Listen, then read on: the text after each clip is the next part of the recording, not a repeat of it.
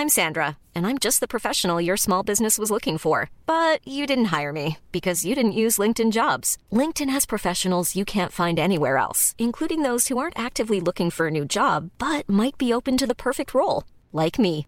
In a given month, over 70% of LinkedIn users don't visit other leading job sites. So if you're not looking on LinkedIn, you'll miss out on great candidates like Sandra. Start hiring professionals like a professional. Post your free job on linkedin.com/people today.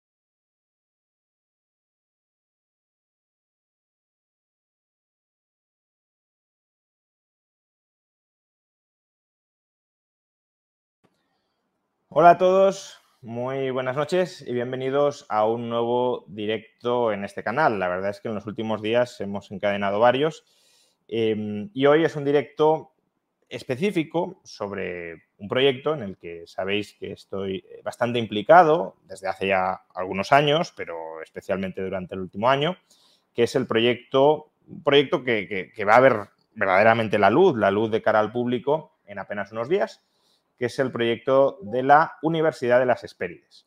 Una universidad, una nueva universidad en España, eh, abierta a todo el mundo, porque es una universidad online, que por tanto puede tener estudiantes radicados en cualquier parte del planeta, cuyas titulaciones son oficiales. Esto es lo que finalmente ha costado en todo el espacio europeo de educación superior, no solo en España, sino en el resto de Europa, y que tiene entre su misión, pues la reflexión sobre una sociedad de individuos libres y responsables. Este, de alguna manera, es el principio que conecta todos los estudios de grado y de posgrado que, que están presentes en esta universidad. La universidad empieza su actividad lectiva el próximo 2 de octubre para los estudios de grado y el 30 de octubre para los de posgrado. Ya hicimos en su momento un chat que, bueno, entiendo que tendrá un interés más específico para aquellos que, sintáis eh, una, una, eh, concreta curiosidad por la universidad y quizá por cursar estudios en ella, pero dado que vamos a comenzar ya, vamos a arrancar motores en pocos días, por si hay algún indeciso o alguien que se ha apuntado y aún tiene algunas dudas, o alguien que puede plantear, se puede plantear apuntarse en el futuro, vamos a hacer hoy otro directo comentando pues, algunas de las cuestiones organizativas y, también de futuro de la Universidad de las Hespérides y vamos a atender las dudas que podáis tener de carácter más práctico sobre cómo se organiza la universidad, cómo se estudia, cómo se evalúa, qué se estudia, quiénes son los profesores, cuáles son los programas, qué van a salir o qué se va a sacar en el futuro, cuáles, pueden ser las salidas, cómo, con qué enfoque se han eh, diseñado los estudios. Y para todo esto, eh, por cierto, ya veis que me he puesto con los colores corporativos de la universidad para, para esta ocasión. Eh, para todo esto, pues hemos traído a dos personas muy implicadas, eh, como yo o más que yo, en este proyecto. Uno es el vicerrector de la Universidad de las Hespérides, Gonzalo Melián, que ya nos acompañó hace unas semanas o unos meses incluso. ¿Qué tal, Gonzalo? Hola, buenas noches a todos. Buenos días, depende de estén. Y eh, la otra persona es alguien que ya se ha pasado en otras ocasiones por este canal a, hablar sobre todo de, de, ciencia política y de relaciones internacionales, como es Eduardo Fernández, que a su vez yo soy el decano de la escuela de grado y eh, más o menos el encargado, uno de los encargados de revisar programas, seleccionar profesorado, etcétera, junto con la dirección de la universidad, en los títulos de grado y Eduardo Fernández es el decano de la escuela de posgrado, que hace lo propio, pero entre los títulos de, de posgrado. Muy buenas noches, Eduardo. Buenas, Juan Ramón y buenas, Gonzalo. Un placer estar aquí, ya sabéis. Eduardo. Eh, bueno, pues como, como he dicho, eh, el chat lo tenéis abierto a quienes queráis eh, formular preguntas sobre la universidad, si es que tenéis curiosidad o, interés en alguno de, los estudios. A ver, primera pregunta, que además es muy específica, es decir, no, será eh, probablemente el caso de, de, muchos de los estudiantes, pero bueno, también está, es pertinente hacerla, es la primera que ha llegado, Dimitrix. Tengo diagnosticado leve, un leve autismo. Siempre en la universidad tengo problemas serios en los trabajos en equipo. ¿Existe alguna forma de no hacer trabajos en equipo con informe médico? Pues la pregunta es, extraordinaria. No nos hemos enfrentado a esa pregunta eh, hasta ahora y deberíamos estudiarlo porque la universidad tiene una bandera que es aprendizaje activo y colaborativo. Por lo tanto, una de las, de las digamos, em, eh, formas de aprendizaje de la universidad. Los pilares de la universidad, sí. De, pilares, sí, los pilares. De las bases metodológicas. Exacto, uno de los pilares es el aprendizaje activo y colaborativo. Entonces, hay cosas que se pueden aprender solos, pero otras que se aprenden y se desarrollan mucho mejor co-creando con otras personas. Y está todo diseñado de esa forma. Es verdad que hay una gran parte de, las clases o de los contenidos que sí que son solos. Eh, lo que habría que ver es eh, de qué forma eh, se podría lograr lo que comentas. es decir, sería genial si pudiese escribir a la universidad Misiones y tener una reunión con un par de personas de la universidad para explorar cómo podemos solucionarlo. Em, aparte, no sé si está preguntando trabajos en equipo en el sentido más tradicional de trabajo en equipo, que es pues, hacer una especie de ensayo entre varios, que muchas veces eso no es la forma adecuada de trabajar en equipo, o, otras modalidades de trabajo en equipo que quizá, y no lo sé, obviamente habría que estudiar el caso, pero quizá no tenga tanta dificultad o tanto problema en, ejecutar. En todo caso... Lo ideal, sería, que nos escribieses a la universidad y pudiésemos tener una reunión contigo, nos contases un poquito más, más allá de la pregunta que nos has hecho. Puedes escribir perfectamente a admisiones.esperides.edu.es. Si quieres, Juan Ramón, lo pones en el, en el chat. Y hagamos una reunión, una reunión contigo, nos cuentas mejor el caso y exploramos eh, posibles soluciones. Muy bien. Eh, vamos con, otras preguntas que han, que han llegado. Eh, bueno, esta creo que va dirigida a mí. ¿Impartes clase en alguna asignatura de primer curso? En primer curso, si no estoy equivocado, creo que tengo en posgrado, pero en grado me parece que como imparto sobre todo macroeconomía, esos son estudios de, de segundo, de segundo curso. Eh, pero en grado sí. De hecho, pues la, parte de macroeconomía del, máster en economía, el máster universitario en economía, eh, la, imparto yo y, la verdad que, estoy sudando tinta para tratar de resumir todo el contenido en, 20 sesiones. veamos eh, Pablo Loureiro, soy estudiante de su grado de Economía. ¿Cómo han conseguido desarrollar su metodología de enseñanza? Imagino que es cuál es la metodología de enseñanza. Si, si quieres, Eduardo, cuenta tú eh, o, yo, me da igual. El grado de Economía, no. O sea, creo que. Ah. Eh, o me corresponde a mí o te corresponde a ti, Gonzalo. Y casi la, pues metodología general de la universidad prefiero que la expliques tú. Vale, bien, pues eh, no hay una metodología. Eh, realmente, eh, como decíamos antes, uno de los pilares de la universidad es el aprendizaje activo y colaborativo virtual. ¿Qué significa esto? Pues los profesores han diseñado sus cursos poniendo al estudiante como el protagonista principal, es decir, el estudiante va a aprender por él mismo y el profesor le va a facilitar ese aprendizaje. Es decir, tratamos de, mm, tratamos de evitar la, la lección magistral eh, masiva eh, que hay en otras universidades, eh, que es otro tipo de modelo, en donde se recibe información, se reciben los apuntes, se estudia y se va a examen. Aquí es distinto. Aquí, en función a las metodologías de aprendizaje que haya, mejor dicho, en función a las habilidades que se quieran aprender o adquirir, hay diferentes metodologías. Por ejemplo, si el alumno va a aprender a explicar la teoría subjetiva del valor, pues parece que no va a ser un tipo test el examen o la prueba que va a ser, sino va a ser un ensayo o va a ser un examen con un ensayo. Eh, si el alumno va a aplicar eh, la teoría de precios a un análisis de un mercado, pues parece que la metodología tampoco va a ser un tipo test. Eh, o sea, no va, no va, a ser una clase magistral, sino que va a él a estar haciendo diferentes ejercicios, problemas o incluso casos prácticos directamente eh, o, proyectos donde se aplican esas, esas teorías de precios. Entonces, hay diferentes metodologías activas, como puede ser el diálogo socrático, que Eduardo se quiere contar un poquito más por contar ahora. Eh, está el aprendizaje en equipo, el team-based learning, que es una metodología en donde pues, el estudiante llega a clase con una serie de, de materias vistas y, luego a partir de ahí pues, se hace una serie de test y a partir de ahí se va un proyecto y se hace en equipo y luego se vuelve y se contrasta.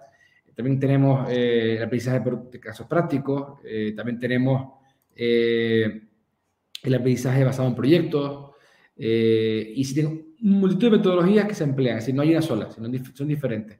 Y eso sería en cuanto a metodología. En cuanto al modelo, sí le puedo decir que hay un conjunto de sesiones que son asincrónicas, que son en el campus virtual, en donde hay una serie de vídeos grabados por el profesor, en los cuales se transmiten los contenidos y junto a esos vídeos hay diferentes ya ejercicios, foros de discusión, eh, casos prácticos, eh, test, cuestionarios, etcétera, que están relacionados todo con esos vídeos.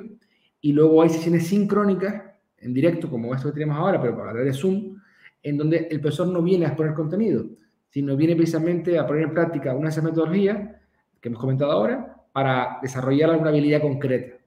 Imaginemos, por ejemplo, por ejemplo que eh, Juan Ramón eh, cuenta en unas sesiones de asincrónicas, pues cuenta algo sobre, por ejemplo, yo qué sé, el origen del dinero, y, luego pues eh, llega a, la clase sincrónica y pone un, caso, un caso concreto, y en, ese, en esa clase sincrónica los alumnos trabajan sobre ese caso y luego los ponen y hay un diálogo sobre ese, sobre ese, sobre ese caso.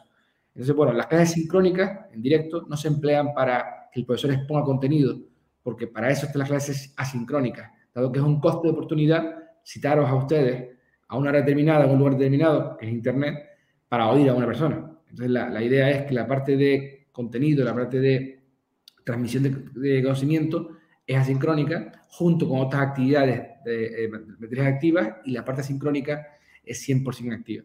Eh, Entonces, Gonzalo, em, os pediría eh, que fuéramos más breves en las respuestas, porque aunque, aunque no somos mucha gente, ya hay 21 preguntas. vale, de acuerdo. Eh, pensé que había menos preguntas. De acuerdo, gracias.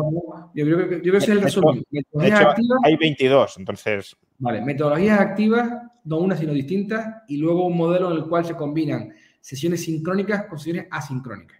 Está pensado precisamente un modelo flexible para compatibilizar tanto la vida personal como la profesional con la universidad. Muy bien este tipo de, respuestas están, correctas.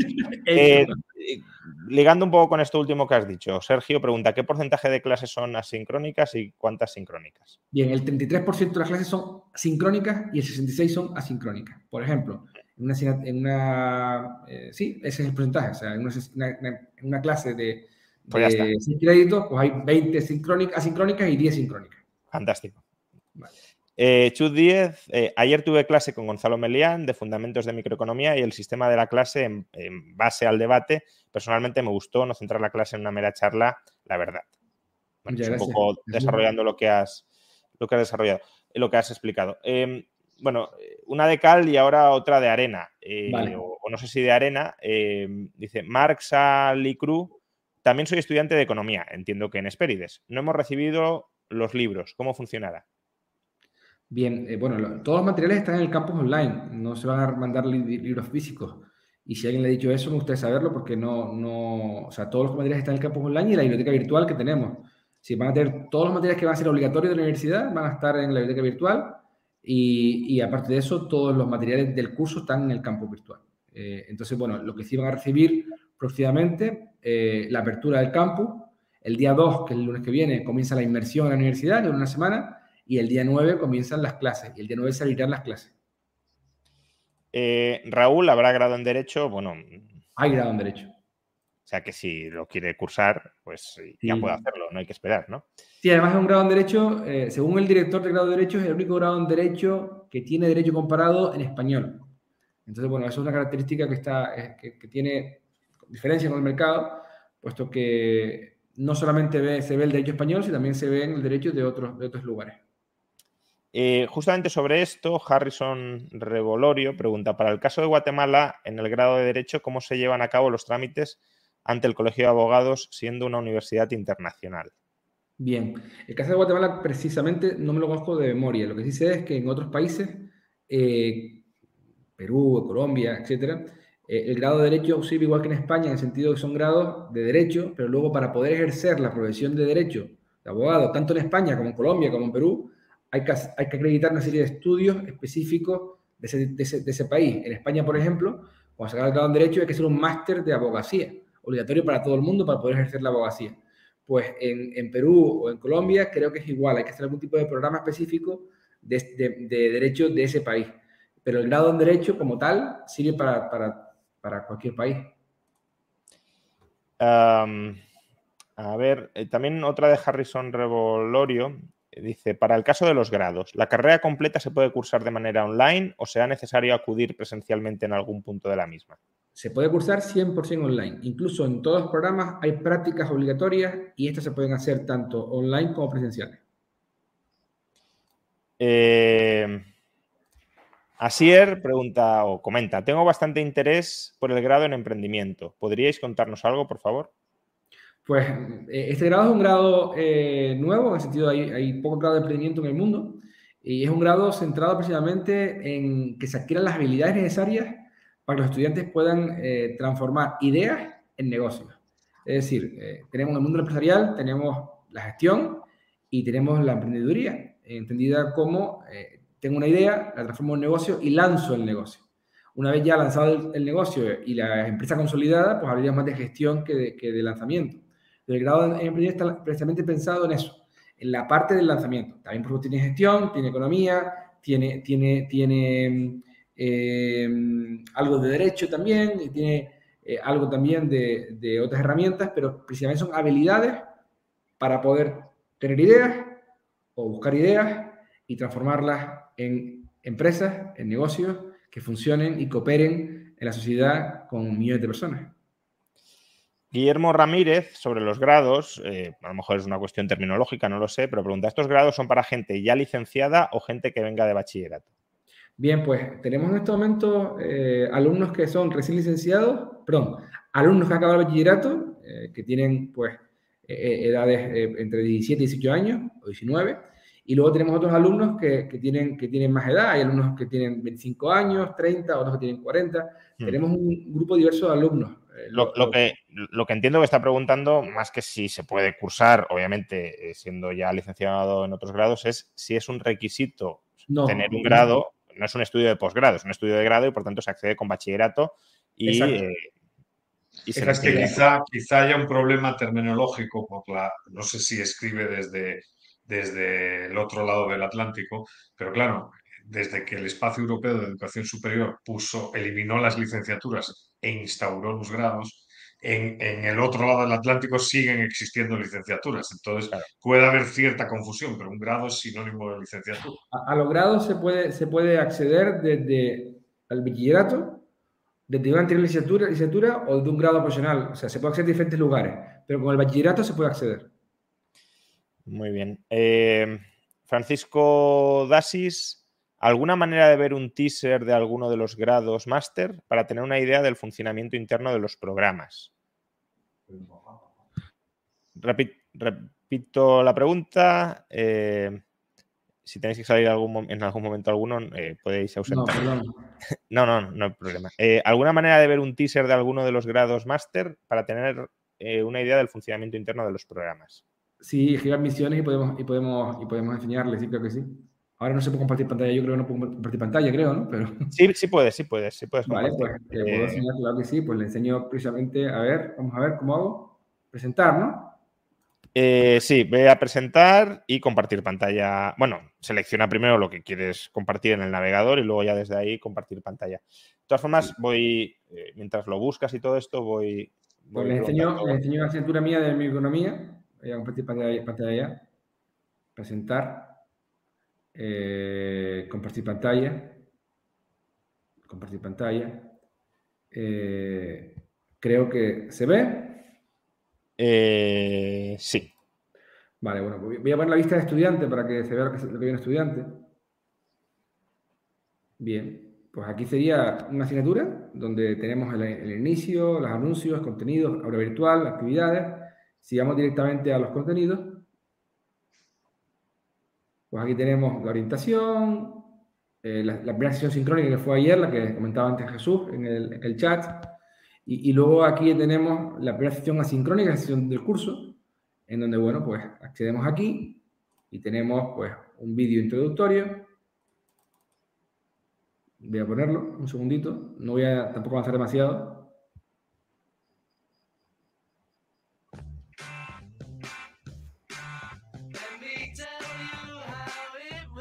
Déjame contarte de qué va esto. ¿Qué es la economía? La definición más conocida de economía es la siguiente. La ciencia que estudia la asignación de medios escasos para fines alternativos. Este Bien, seguimos. Aquí están las descripciones del módulo, del módulo. Siguiente. Y después de esto, pues tienes un foro, una reflexión, donde ya hay personas que están respondiendo.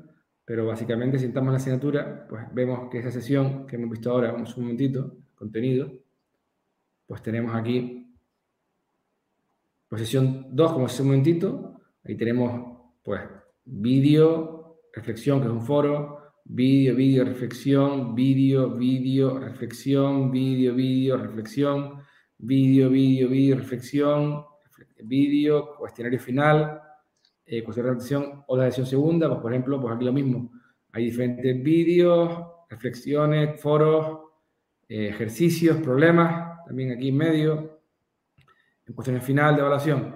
O sea, en cada sesión asincrónica, pues tenemos, pues como acabo de enseñarles, pues diferentes eh, vídeos con actividades de, ya sean de foros, en mi, caso, otros profesores tienen otras cosas, ¿no? Foros, ejercicios o cuestionarios en relación al, al, al, contenido que, que, se esté, que se esté viendo, ¿no? Entonces, bueno, el, el, lo que sí les puedo, les puedo contar es que el... Voy a cortar ya. La sesión dura hora y media. Entonces, eh, durante hora y media van a estar aproximadamente viendo media hora aproximadamente de vídeos eh, eh, hechos en el estudio por los profesores, eh, editados, y otra hora aproximadamente de foros, debates, ejercicios, problemas, cuestionarios. Esa sería un poquito de acción asincrónica. La acción sincrónica dura una hora y media y son diferentes especies de aprendizaje que el profesor diseña. No sé si con esto ha servido para lo que preguntaban. Perfecto. Guillermo Velázquez, soy estudiante del grado en Finanzas y Contabilidad y estoy matriculado parcialmente ya que trabajo y tengo menos tiempo del deseado para estudiar. Me preguntaba si para las clases presenciales habrá diferentes opciones de horarios. Pues eh, no, hay, un horario. Eh, lo único es que sí es verdad que hay dos grupos eh, en, ese, en, ese, en, esos programas. Por lo tanto, en ese caso, se podrá elegir en, qué grupo se prefiere estar. Incluso la idea sería que se pueda elegir antemano porque está medido para, que no haya muchas personas en clase y que la, la sea muy buena y en el caso de que alguien pues, lo, pidiera, pues se podía ver para que estuviesen los dos grupos, ¿no? Pero en el sentido de que tenga libertad para, para poder asistir, pero al principio se debe elegir el grupo antes de empezar y va a haber dos horarios. También sobre horarios, Tomás Montel, ¿se va a impartir algún máster los fines de semana? Pues por ahora no, por ahora, por ahora lo podemos estudiar para el futuro, pero por ahora los programas son eh, todos en horario de tarde, eh, de lunes a viernes, en la franja tarde, eh, para que sea por la tarde en España mañana en América y noche en, Asia. Sobre, todo mañana en América y tarde en Europa. Iván Gil, soy graduado con máster en Ingeniería Química. Me gustaría cursar el grado en Economía el año que viene, pero me preguntaba si me convalidarían asignaturas como matemáticas o estadística. Sí, en, principio sería un estudio con validaciones.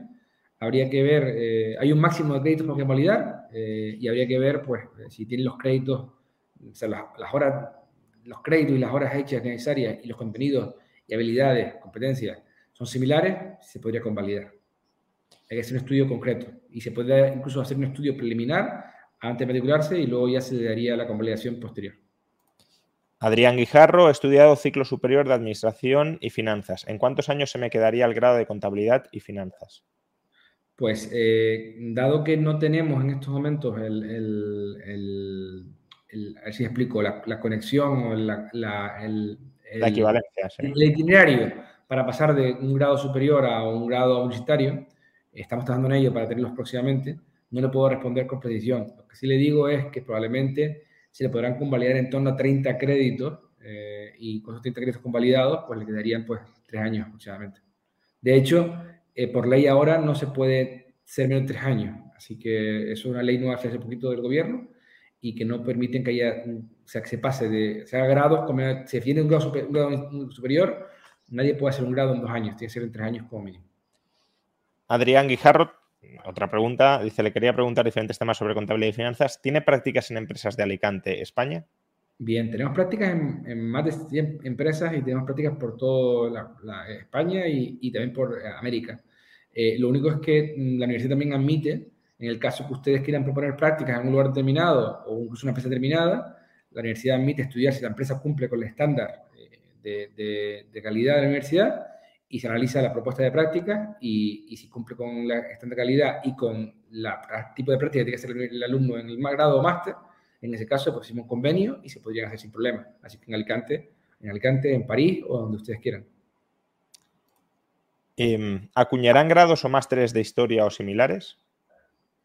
Pues en estos momentos no eh, en este momento está en el radar pensar en algún tipo de programa eh, eh, relacionado con historia, pero no en el corto plazo. Eh, Chus 10, Chus 10 también sobre, bueno, futuro. ¿eh? Eh, aunque sé que es adelantar mucho aún, ¿hay previsión de programa de doctorado en el curso que viene? Gracias. Vamos a intentarlo. Estamos, estamos trabajando a tope en el doctorado de Economía para, poder presentarlo, a ser posible, a principio de año a, la evaluación y, y, a ser posible tenerlo para el próximo año ya acreditado, si no para octubre, para enero. Esa es la intención. Eh, Gerard Marquina, me interesa el máster en emprendimiento, pero veo que requiere de título universitario. Tengo el doble grado superior de informática y soy programador freelancer desde hace cuatro años. ¿Podría entrar? Pues me encantaría decirte que sí, pero por, eh, como es un máster oficial, por legislación no nos dejan. Eh, tiene que ser un, tiene que venir con, una, con, una, con un título universitario previo. También sobre esto, Pedro Rodríguez. Pero, pero un segundo, pero un segundo. Lo que sí hay una posibilidad. Ah, no, no, no, no, no tiene que ser un título de previo. De todas maneras, por, le pediría por favor que escriban misiones. A ver, porque no sé si por experiencia profesional se puede acceder, pero creo que tampoco. Pero sería genial si pudieras escribir misiones y te lo, y te lo certificas mejor que yo. Pedro Rodríguez, soy logopeda, egresado de magíster en autismo. Mi pregunta es si puedo realizar un máster en economía siendo del área de salud o debo cursar el grado. Pues Juan Ramón, como tenemos dos máster de economía y tú eres el director, te animo a que cuente la diferencia y tanto de contenido como de acceso a los mismos. Eh, vamos, si no tengo mal entendido, desde el área de salud no se puede acceder al máster en economía. Eh, si no recuerdo mal.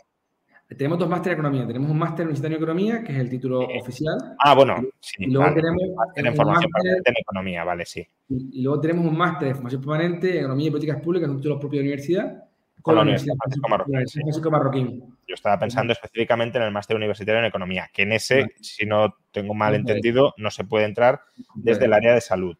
Eh, pero si hay un máster que no es directamente un título oficial en el espacio superior europeo, pero se puede eh, volver oficial a través de un trámite bastante sencillo, donde sí podría acceder, que es el máster en formación permanente en economía y políticas públicas, que es título conjunto Esperides, Universidad Francisco Marroquín. En cuanto a la diferencia grado y máster o posgrado, pues bueno, que es mucho más avanzado el posgrado que el, grado. Ahora bien, también en el grado se ven muchas más cosas que en el posgrado. Digamos, el posgrado es una especialización en ciertas áreas específicas como micro, macro y ciertos aspectos de economía institucional. Pero, claro, en el grado es que estás cuatro años viendo asignaturas muy distintas, entrelazadas todas ellas con, contenidos diversos. No solo, no solo micro, macro y análisis institucional. Em, a ver, que siguen llegando preguntas y... Eh, eh. Adrián Guijarro nuevamente, ¿cómo serían los exámenes de los cuatrimestres? ¿Vía online o presencial?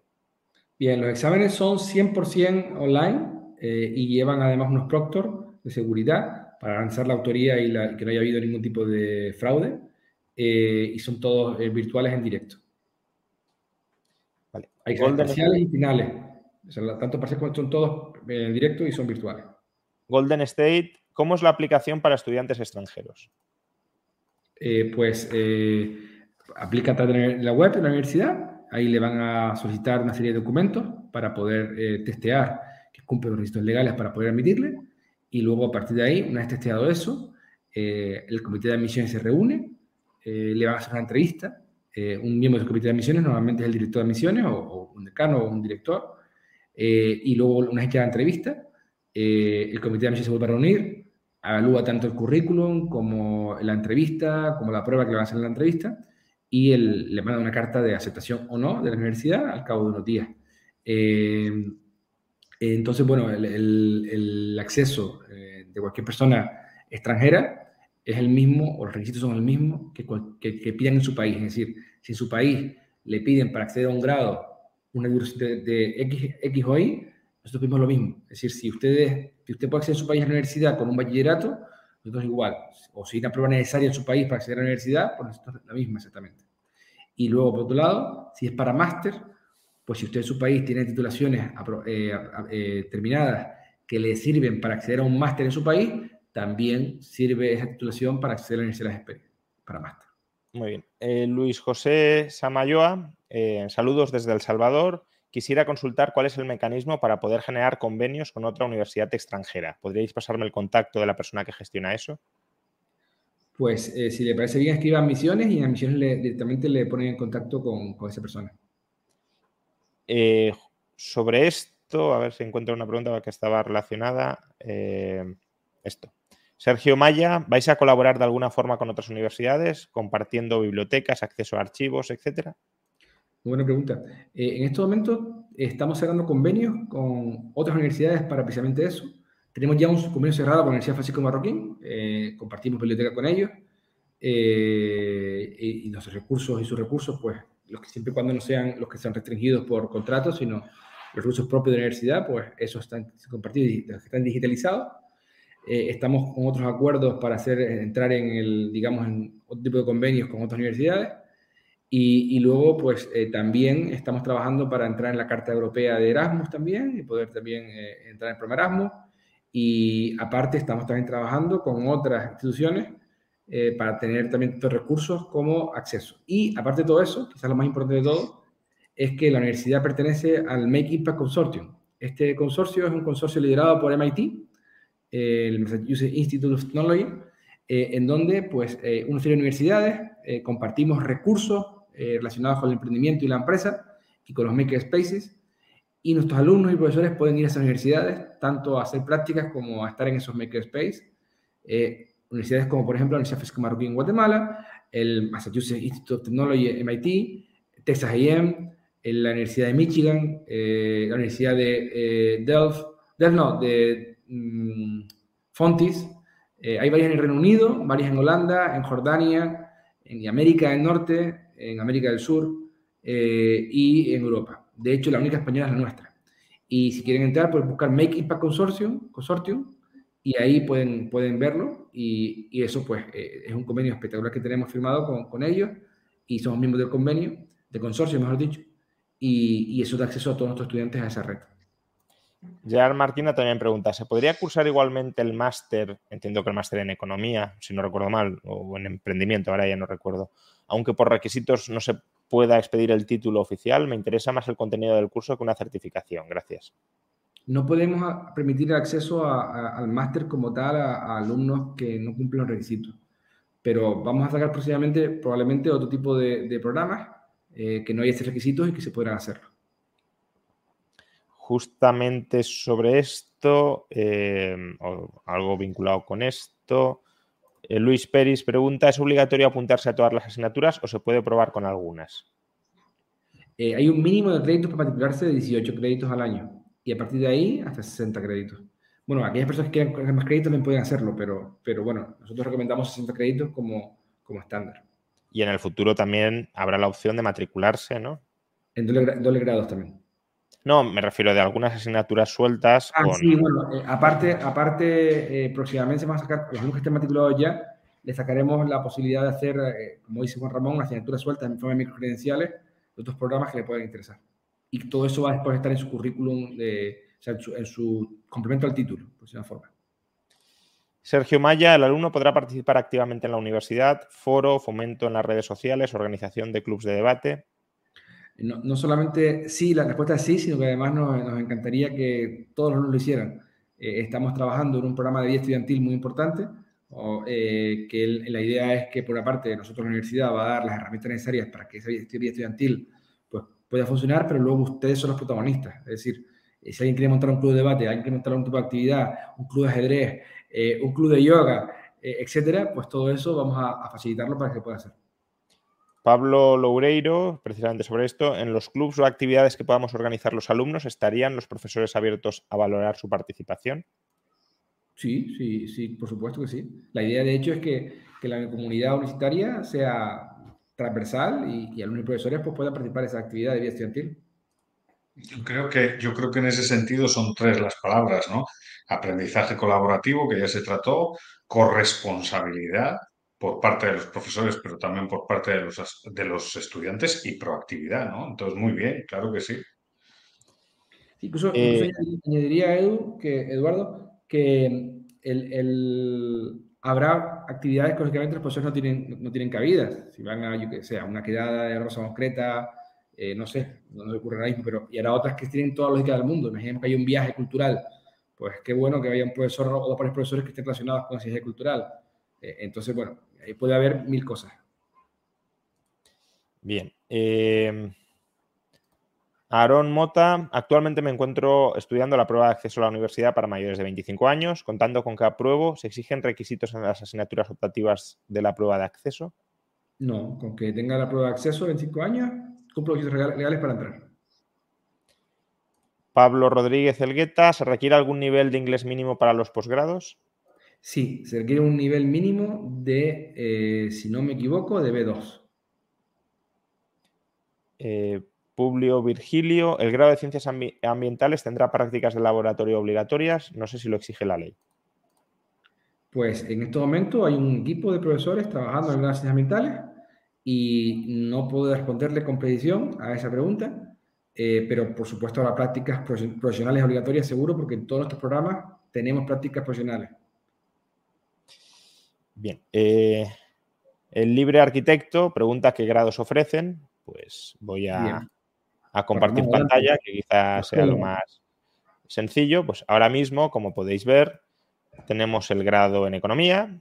Eh, si pincháis además, pues podréis ver eh, algo más de información, el grado en finanzas y contabilidad, el grado en Administración y Dirección de Empresas, el grado en Emprendimiento, grado en Negocios Internacionales, grado en Derecho y grado en Relaciones Internacionales. Y luego como másteres universitarios, máster universitario en Economía, Master's Degree in Economics, que es más o menos la misma versión, muy similar, pero en inglés, máster universitario en Creación de Empresas e Innovación, máster universitario en Administración y Dirección de Empresas, máster universitario en Dirección de Empresas de Servicios Turísticos y máster universitario en Marketing Digital.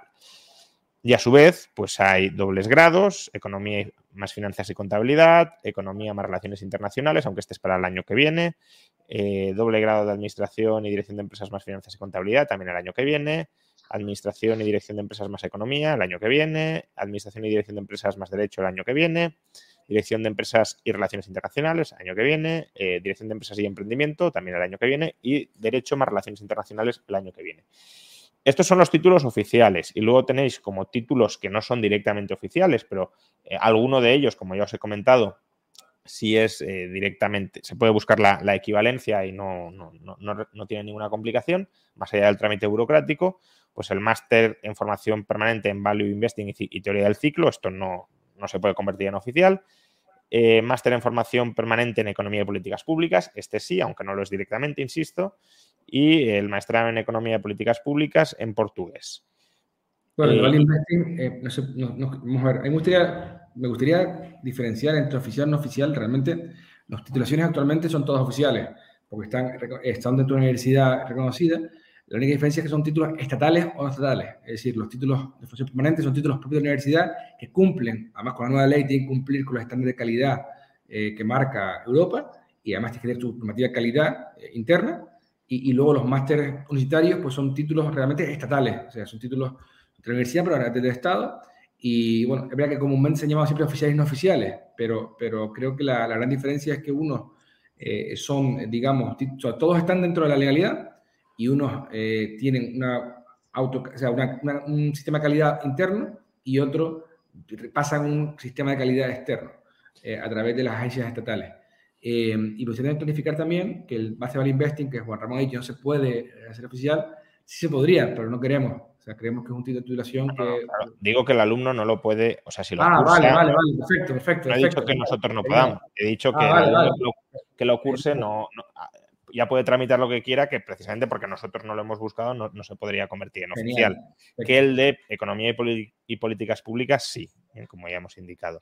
Y luego en el futuro, que el plazo pues eh, es un plazo incierto porque no depende solo de nosotros, pues bueno, grado en cine, diseño digital, creación y gestión de empresas turísticas, educación infantil, educación primaria, psicología. Bueno, yo os recomiendo que os metáis en la página web de Esperides y que consultéis ya con más detalle cada uno de los títulos que se ofrecen ya y que esperamos poder ofrecer en, el futuro. Eh, Gerard Marquina remarca que una pena que el máster en creación de empresas e innovación tenga esos requisitos, teniendo en cuenta que muchos perfiles emprendedores tecnológicos no tienen necesariamente títulos universitarios. Sí, es cierto. Por eso estamos sacando títulos o tipo de titulaciones que no, requieran ese tipo de, requisitos eh, para poder sacarlas también en la universidad en breve.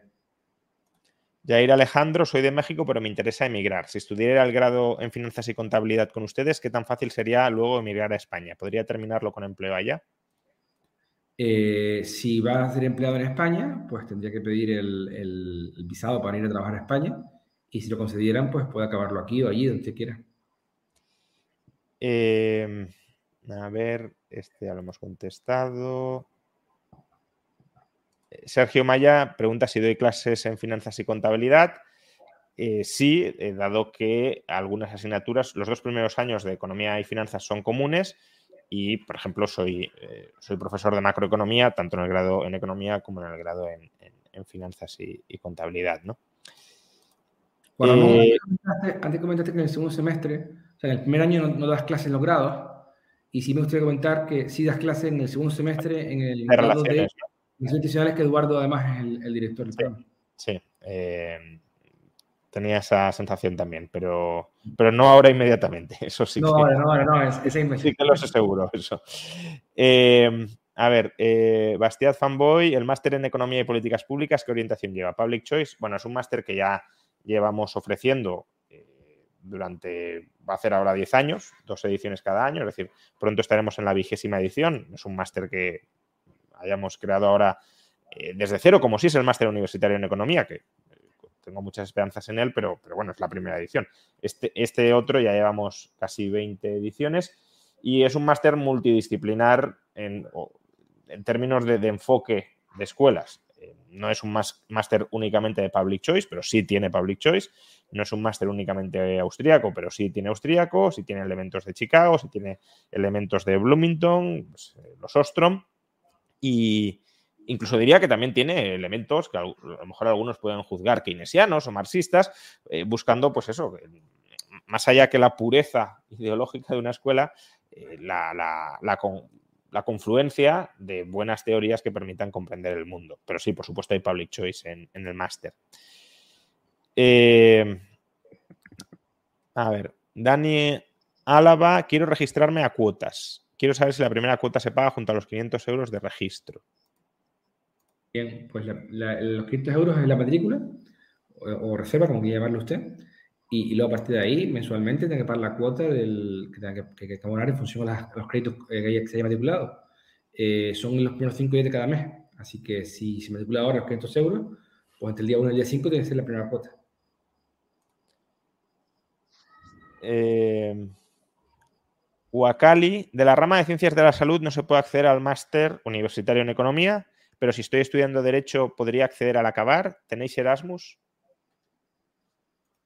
Eh, si de Derecho, ¿puede acceder a la Economía? Sí, puede acceder a la Economía siempre y cuando acredite haya estudiado en estudios universitarios previos, de grado de máster, 18 eh, créditos de Economía. O sea, si, si usted ha usado 18 créditos en análisis económico o estadística, en su grado de Derecho o otras titulaciones que haya hecho universitarias, podría perfectamente acceder al, máster de Economía. Sergio Maya, si sale el doble grado el año que viene de AD y Finanzas y Contabilidad y este primer año hemos cursado Finanzas y Contabilidad, al empezar el doble grado el año que viene, ¿se nos convalidaría automáticamente el primer curso cursado? El, doble grado, eh, lo que va a salir es un itinerario para hacer en cinco años titulaciones, cinco años, normalmente cinco años dos titulaciones. Entonces, este año no lo hemos sacado precisamente porque solo tenemos asignaturas de primer año abiertas. Para poder empezar con el itinerario, tienes que tener del segundo año abierta. Entonces, indudablemente, las asignaturas aprobadas este año en el grado único de finanzas que pertenezcan al doble grado, pues, que son todas, se, se harán con validación, por supuesto. Sobre títulos futuros, Daniel Rodríguez, has dicho que no será inmediatamente, pero me interesa este título, que no lo he conseguido cursar a distancia. Em, grado en diseño y desarrollo de videojuegos. Y lo tenéis programado entre los futuros. Manejáis fechas y luego, segunda pregunta, es decir, ¿cuándo esperamos tener ese grado? ¿Se podrá acceder con el superior de animación 3D y videojuegos? ¿No? Lo doy por hecho. Sí, ese, por supuesto. Al grado se puede acceder directamente con el grado superior. Eh, o sea, el grado universitario se puede acceder desde el grado superior sin ningún problema.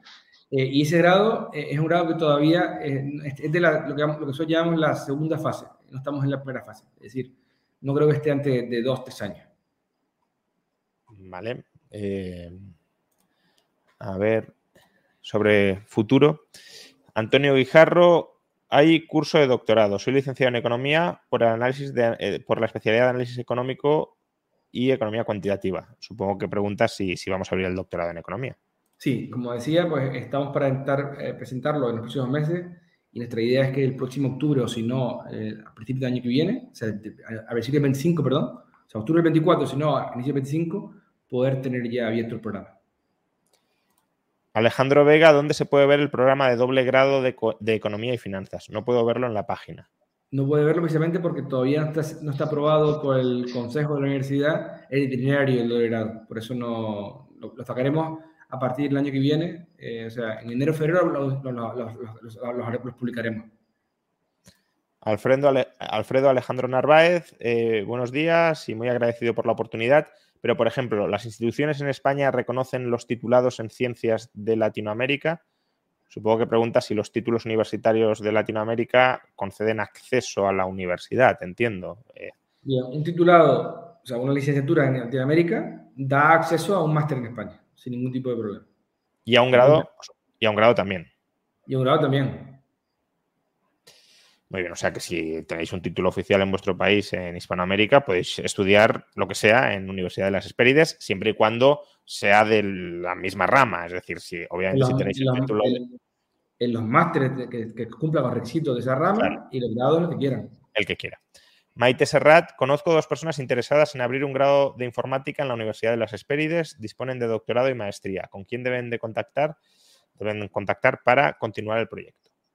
Bien, pues entiendo que se refiere a la clase en la universidad. Pues si bueno, incluso, diseñar, entiendo el. Bueno, eso tenemos ya un equipo que está realmente muy avanzado en el diseño de ese programa.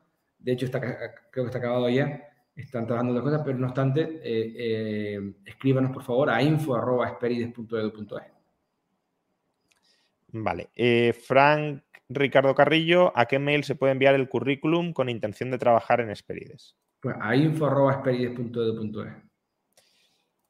Alex Ricard, eh, teniendo en cuenta la alta demanda del doble grado de Derecho y ADE, ¿os planteáis ofrecerlo? Sí, ese es uno de los que saldrá para el año que viene. Eh, AMDA, ¿han pensado en introducir asignaturas técnicas y alineadas con el sector tecnológico actual como ingeniería en ciberseguridad? Eh, tenemos diseñado un máster en ciberseguridad, pero todavía no lo hemos, no, sabemos si lo sacaremos en breve o, o esperemos un poco más. Y, luego va, a haber también mis credenciales y asignaturas eh, relacionadas con, todo lo que usted está diciendo. De hecho, Juan Ramón sí. puede un poquito más que yo. Eh, sobre ciberseguridad, por cierto, eh, Recirov dice, he sido estudiante de ciberseguridad y quería recomendar que la página web de la universidad utilizase Cloudflare, ya que se puede ver todos los servicios que utiliza la página web, plugins, etc. Y esta información provoca una superficie mayor de ataque, la cual un cibercriminal podría aprovechar para hackear la página web. Muchas gracias y de hecho lo transmitiremos al equipo técnico porque justamente sí sé que estamos pasando de un modelo a otro modelo estos días, así que muchas gracias. Eh, a ver, más preguntas. Mr. Asís, y esta es una pregunta que podéis responder los dos. eh, ¿por qué alguien que quiera estudiar un grado universitario debe plantearse la Universidad de las Esperides frente a la alternativa pública? Y lo mismo con los másters. Eduardo, te dejo a ti la palabra.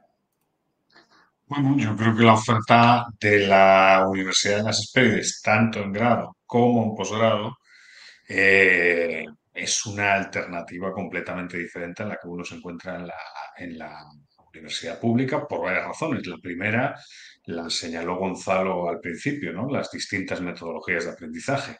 Eh, aquí va a haber pluralidad, pluralidad a la hora de aprender a través de, ir haciendo y construyendo cosas, aprendizaje basado en problemas, aprendizaje basado en proyectos, diálogo socrático, construcción de una comunidad, digamos, universitaria. Todas esas son elementos distintivos de la Universidad de las Espérides que deben de existir tanto en los programas de grado como en los programas de posgrado.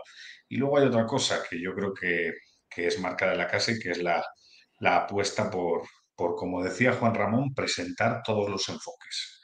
Eh, en la Universidad de las Espérides creemos en la libertad, pero precisamente por eso hay que presentar todos los enfoques analíticos para tener una discusión realmente abierta, generadora de confianza y también de aprendizaje. Esa para mí Life is full of awesome what ifs, and some not so much, like unexpected medical costs. That's why United Healthcare provides Health Protector Guard fixed indemnity insurance plans to supplement your primary plan and help manage out of pocket costs. Learn more at uh1.com. This is Paige, the co host of Giggly Squad, and I want to tell you about a company that I've been loving Olive and June. Olive and June gives you everything that you need for a salon quality manicure in one box. And if you break it down, it really comes out to $2 a manicure, which is absolutely insane. It's also so easy to get salon worthy nails at home with Olive and June. The difference between how your nails used to look when you did them yourself and now with the Manny system is a complete game changer. The best thing about Olive and June too is it's a quick dry, dries in about one minute, lasts for five days, and full coverage in up to one to two coats. Visit oliveandjune.com slash perfectmanny20 for 20% off your first system. That's oliveandjune.com slash perfectmanny20 for 20% off your first system. Hey, it's Ryan Reynolds, and I'm here with Keith, co star of my upcoming film, If, only in theaters, May 17th. Do you want to tell people the big news? All right, I'll do it. Sign up now and you'll get unlimited for $15 a month in six months of Paramount Plus Essential Plan on us. Mintmobile.com slash switch. Upfront payment of $45 equivalent to $15 per month. Unlimited over 40 gigabytes per month. Face lower speeds. Videos at 480p. Active Mint customers by 531.24 get six months of Paramount Plus Essential Plan. Auto renews after six months. Offer ends May 31st, 2024. Separate Paramount Plus registration required. Terms and conditions apply if rated PG. Es la clave, la clave que diferencia a esta casa del resto, sobre todo de la universidad pública.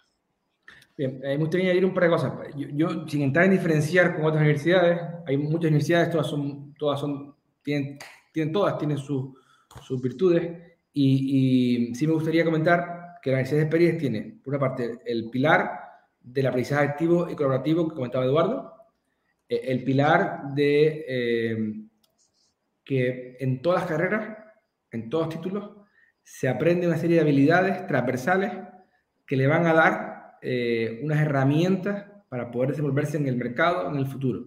Es decir, cualquier estudiante que estudie en universidades superiores cualquier título va a aprender economía, va a aprender derecho, va a aprender emprendimiento, va a aprender introducción a la ciencia y va a aprender también eh, eh, filosofía política para poder comprender mejor cómo funciona el mundo. Entonces, si usted estudia, por ejemplo, Derecho, va a aprender todo eso. Si estudia Arquitectura en el futuro, va a aprender todo eso. O sea, no va a haber ninguna carrera en donde no se adquieran esas habilidades transversales. Entonces, por supuesto, aparte de ver diferentes enfoques y diferentes, eh, y, diferentes eh, em, escuelas, perdón, además de eso, pues tenemos eso, una, una habilidades transversales eh, en respecto a eso que son esenciales. Luego, por otro lado, todos los programas han sido diseñados pensando en las habilidades que va a adquirir el alumno, no los conocimientos. Es decir, todas las, asignaturas y todos los programas se pensaron en las habilidades. Se empezaron por las habilidades y luego dijimos, si vamos a crear estas habilidades, pues vamos a ver qué experiencia de aprendizaje diseñamos y luego qué evaluaciones hacemos.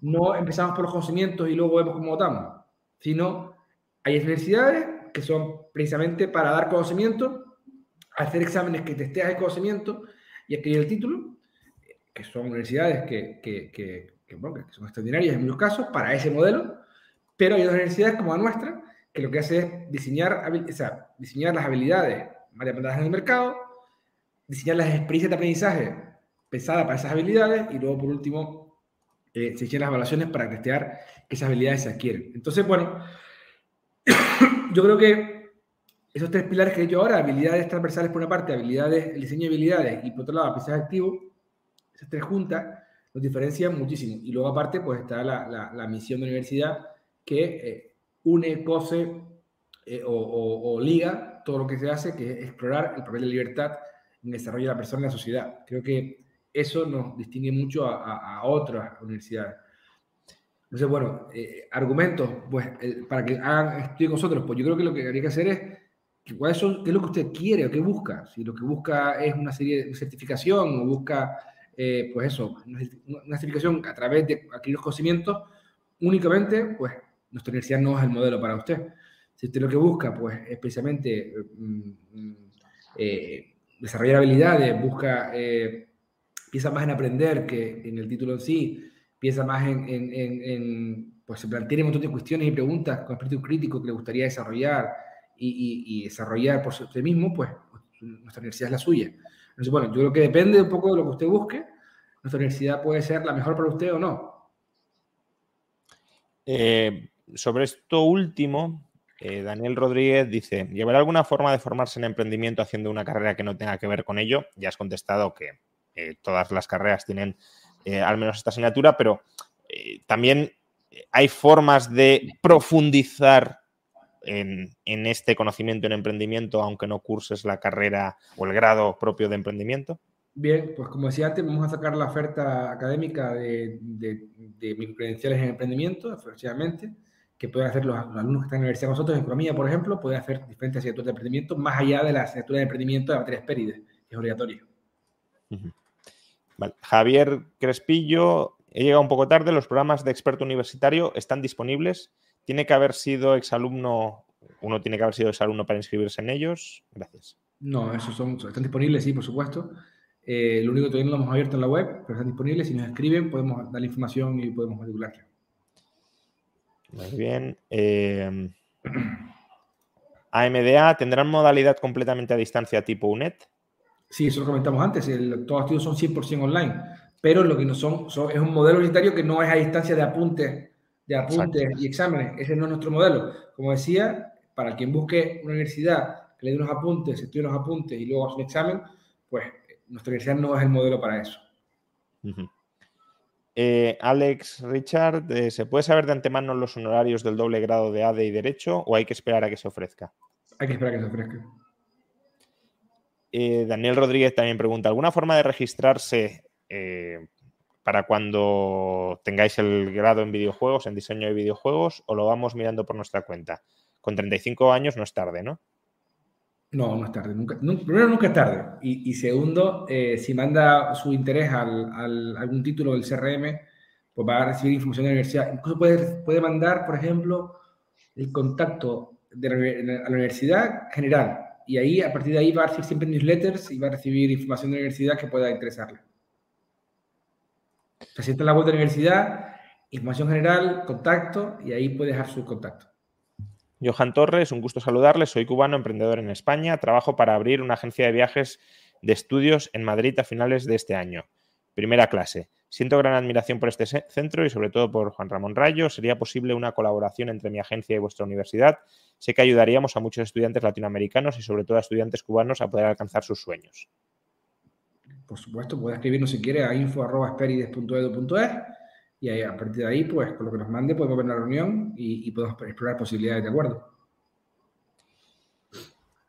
AMDA, una pregunta un poco polémica. ¿Han instaurado métodos para impedir que se fomente la endogamia y el corporativismo entre el profesorado? La Universidad Española sufre muchísimo por esto.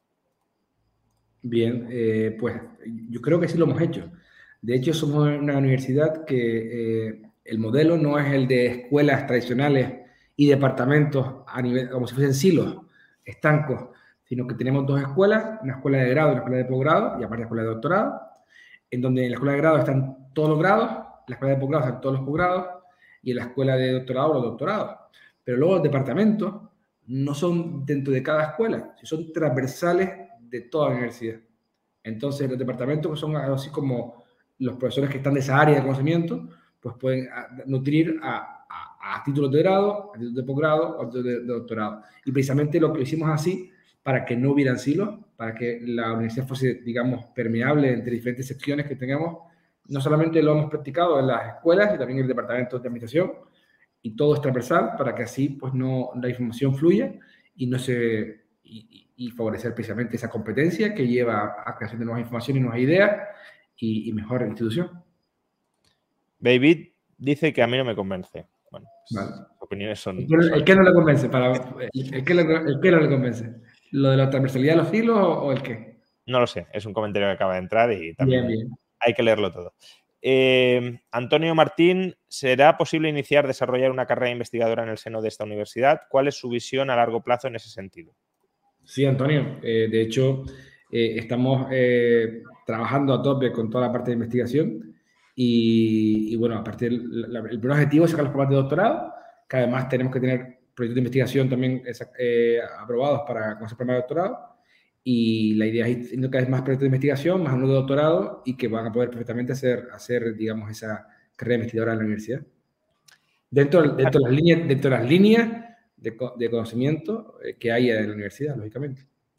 Y un poco desarrollando esta visión de largo plazo, el chef Guevara, ¿cuál es la visión detrás de la creación de esta universidad y cómo os veis en el largo plazo? La visión detrás de la creación de esta universidad. Sí, o sea, el objetivo último de la universidad. Bien, yo, yo creo que eh, la universidad llega con la idea de dar eh, unos servicios diferentes a los que había en el mercado, unos programas distintos, como hemos tratado de explicar, no solamente en metodologías, sino también en, la forma de enseñar los programas y en los contenidos. Eh, no, no, hay ninguna universidad en este momento en nuestro país donde hubiera pues, esas tres variables. además, pues nos vemos pues siendo una universidad eh, online, eh, virtual, eh, que da pues que, da sus servicios a, largo plazo y a, corto plazo a, diferentes países. De hecho, ya tenemos alumnos en más de 20 países en estos momentos. y bueno, nos vemos, vamos siendo una universidad sobre todo de, que, va a intentar siempre la excelencia académica y va a intentar que las personas que estudien con nosotros o que aprendan con nosotros, pues sean personas que sean independientes en el futuro. Yo creo que ese es el, principal objetivo, que lo que adquieran nosotros pues les pueda servir para valerse en el mercado y ser independientes y poder desarrollar sus sueños y, sus proyectos. Quizás ese sea el principal objetivo. Maite Serrat, también sobre futuro, se puede realizar un doctorado, ya lo hemos dicho, pero eh, ¿en qué áreas? ¿En qué áreas está pensado que se desarrollen los programas de doctorado? Bueno, el primero que vamos a sacar, Maite, es en economía. En economía, y ahí va a haber diferentes líneas de investigación. Eh, una, línea va a ser pues, la teoría monetaria, por supuesto. Juan Ramón eh, liderará esa línea. Va a haber una línea en economía y energía también. Eh, va a haber otras líneas de políticas, públicas. Entonces, bueno, habrá diferentes líneas y se pueden hacer doctorados en diferentes líneas dentro del primer doctorado de economía. Eh, luego también estamos trabajando en otros programas de doctorado, tanto en, ciencias políticas como en, en de empresas y bueno, eso yo creo que va a tardar un año más en sacarse, pero bueno, eso sería un poquito lo que tenemos ahora a corto plazo. Y luego en el futuro, pues cuando vayamos sacando nuevas carreras y nuevas líneas de la universidad, por ejemplo, eh, una línea que queremos sacar próximamente es la línea de educación. Eh, nosotros, eh, por nuestra, nuestra, por las personas que estamos detrás y por, y por nuestra razón de ser, la educación es esencial. Entonces, la línea de educación que estamos trabajando los programas de grado y el posgrado, y luego sacaremos el doctorado también en educación. Esa sería un poquito la, la idea. Eh, Piero Viganego dice, una pregunta general aplicable a todos los grados. A pesar de mi óptica del grado, de su interés, entiendo, del grado en economía, ¿consideráis globalmente que el temario y la metodología están más orientadas al mundo académico o a las salidas profesionales más estándar? La pregunta es muy buena. Y, la, idea, la, idea precisamente de haber diseñado, diseñado unas titulaciones por habilidades es que están pensadas para precisamente ustedes en el día de mañana puedan desarrollarse, o sea, no, eh, puedan trabajar y puedan emprender cualquier proyecto, porque han las habilidades necesarias para poder hacerlo. Sí, aunque es cierto que también hay grados que están más orientados quizá o tienen un perfil más académico y otros más, más aplicado. Por ejemplo, el grado en economía pudiendo aplicarse, por ejemplo, al análisis de la coyuntura eh, o al análisis de las políticas públicas o al análisis institucional, si tiene una vocación en el fondo más académica y el grado en emprendimiento mucho más aplicada, obviamente. Vale, me, vale, tu respuesta, es mejor que la mía. No, no. No, no, pero además, además yo creo que se construyen equilibrios muy buenos. Por ejemplo, en el grado de relaciones internacionales, pues hay un equilibrio entre el canon teórico y la aplicación Mm, para, para, facilitar el ingreso a un mercado laboral ¿no? y ser competitivo en ese mercado laboral. Y yo creo que eso va todo acorde con la misión de la universidad. ¿eh? Al final de lo, que se, de lo que se trata es de contribuir al proceso formativo de personas libres y responsables. Entonces, eso está todo acorde. Hay que, hay que equilibrar canon académico y, y, visión, digamos, habilidades para, para encontrarse con el mercado futuro. Y en esa línea de Juan Ramón, por ejemplo, el grado de finanzas, que los dos primeros años es común con economía, vale, hay una parte más académica, pero luego los dos, últimos años es 100% aplicado a poder desarrollar su profesión como financiero, ya sea en, fondos de inversión, en bancos, en, en departamentos de finanzas de empresas. Bueno, es verdad que cada título tiene más orientada a profesión que otro. Indudablemente, emprendimiento es 100% dedicado a, a cultivar o a desarrollar habilidades profesionales por cierto, David, que no le convencíamos antes, y ha dicho que no era eh, una crítica especialmente dura porque le cuesta mucho convencerle, pero justamente sobre esto dice, los supermillonarios no fueron a la universidad. Pues mira, la verdad, la, verdad es que eso es un gran punto. Y precisamente la universidad en las últimas décadas ha sufrido una crisis porque se ha separado por completo de la, sociedad. Y, bueno, había una serie de universidades y puede que, siga, puede que algunas siga haciéndolo de su mercado, pero que se habían, digamos, alejado de lo que demanda el mercado laboral, se han alejado de, lo que realmente hace falta en el mercado para poder desarrollarse. Y hay personas que dijeron, ¿para qué viene a la universidad? Que es un coste de oportunidad. ¿Para qué viene a estudiar algo que después no me va a valer para valerme la vida? Tener un título, pero no me va a valer para, para, para poder desarrollarme. Y en experiencia, como decía antes, lo que hemos intentado precisamente es pensar en habilidades que sí le van a valer. Esa es la, esa es la, la gran diferencia. Entonces, bueno, hay extraordinarias universidades en el mundo que están sacando personas eh, eh, digamos, con esas habilidades y que, y que, por supuesto se están desenvolviendo en el mercado. De hecho, en OMA, por ejemplo, en la escuela de negocios que tenemos en Madrid, OMA Business School Madrid, llevamos más de 11 años, eh, vamos a cumplir 12, años el año que viene, abril que viene, eh, con el Master Value Investing, formando a inversores de largo plazo eh, que están siendo exitosos en el mercado y sin dar nombres, pues algunas personas pues se han vuelto, pues han, han incrementado mucho sus ahorros y sus ingresos gracias al máster. Entonces, bueno, la cuestión es qué se estudia o qué se aprende. Y, si desaprende lo que realmente pues, el mercado vale el mercado, pues... Pero es verdad que hay personas que han sido autodidactas y han podido adquirir conocimientos, habilidades por sí mismos y, y, se han convertido en, millonarios, como dice, como dice, ¿cómo era el nombre? Ah, pues... Muy bien. Antonio López Galdeano, me interesaría el grado en negocios internacionales el año que viene. ¿Hay convenio con empresas que operan en Asia? Ya que me veo en el futuro allí. ¿Y la metodología del grado cómo es? Espero que sea más práctica que teórica. ¿Y qué ha sucedido con el grado de Economía, Política y Filosofía? Y después podría hacer un doctorado en Economía con el grado de Negocios Internacionales. Un saludo y me encantó Anti-Marx. Lo he leído todo, sobre todo por leer el final, porque cuatro o cinco preguntas que creo que hay que ir desgranando una a una, ¿no? Entonces, primero, ¿hay convenio con empresas que operan en Asia? Bien, eh, la, primera, hay convenio, hay muchos convenios que empresas que operan en América y en Europa, pero en Asia no tenemos en este momento convenio, pero no hay ningún problema para firmarlo. Eh, la metodología del grado de negocios internacionales, ¿cómo es? ¿Más práctica o más teórica? Eduardo, estudiado. Sí, no, no, no. El, grado en negocios internacionales busca, pues, otra vez, un equilibrio, una mezcla entre relaciones internacionales por un lado, administración de empresas por otro y economía internacional por otro. Entonces, evidentemente hay materias de carácter más teórico y hay materias pues, más asociadas al emprendimiento, pero el espíritu es práctico. El espíritu está en desarrollar habilidades y en, digamos, pues eh, aprender a moverse en los mercados internacionales. Y cuando uno va al programa de estudios, lo que ve es un poco eso, ¿no? Pues en el segundo año ya uno ingresa al entorno económico internacional, en el segundo semestre áreas y mercados internacionales, o sea, Luego también hay cuestiones mm, asociadas, por ejemplo, a la complejidad de la, empresa que opera en el entorno internacional, gestión multicultural de empresas. Yo creo que hay ya en el propio, en la propia descripción del programa se ve ese espíritu práctico, ¿no? Definitivamente. Y además esto va acorde con todas las metodologías de aprendizaje que ha explicado Gonzalo al inicio. Eh, ahí me gustaría responder a dos cosas más respecto al grado este. Eh, eh, los seis grados que, tenemos siete grados, pero seis arrancan ahora la semana que viene, y justo el de los institucionales es pospuesto de arranque a enero-febrero de, este año, de Mola, perdón, enero-febrero del año que viene. Así que si, si quisieras cursar en el máster, el grado, perdón, no tendrías que esperar a octubre. Es decir, en enero-febrero podrías, podrías matricularte en el grado, puesto que es el único que hemos pospuesto el arranque. y luego, por otro lado, el grado de Economía, Filosofía y Política, el PPI, eh, Filosofía, eh, Política y Economía, eh, pues estamos al revés. es un grado que estamos también, ya diseñado completo y estamos para mandarlo en breve a, acreditar. Así que no si va a dar tiempo de sacarlo para octubre del 24, pero si no, pues se, sacará en octubre 25 o, enero 25. Y luego, por último, el doctorado, doctorado en, economía, con el grado de negocios. O sea, si se puede acceder al doctorado en economía con el grado de negocios internacionales. Pues si fuese por nosotros, seguro que sí, pero eh, habría que esperar. Lo lógico es, bueno, un momentito, para acceder al máster, al grado, al, máster en economía.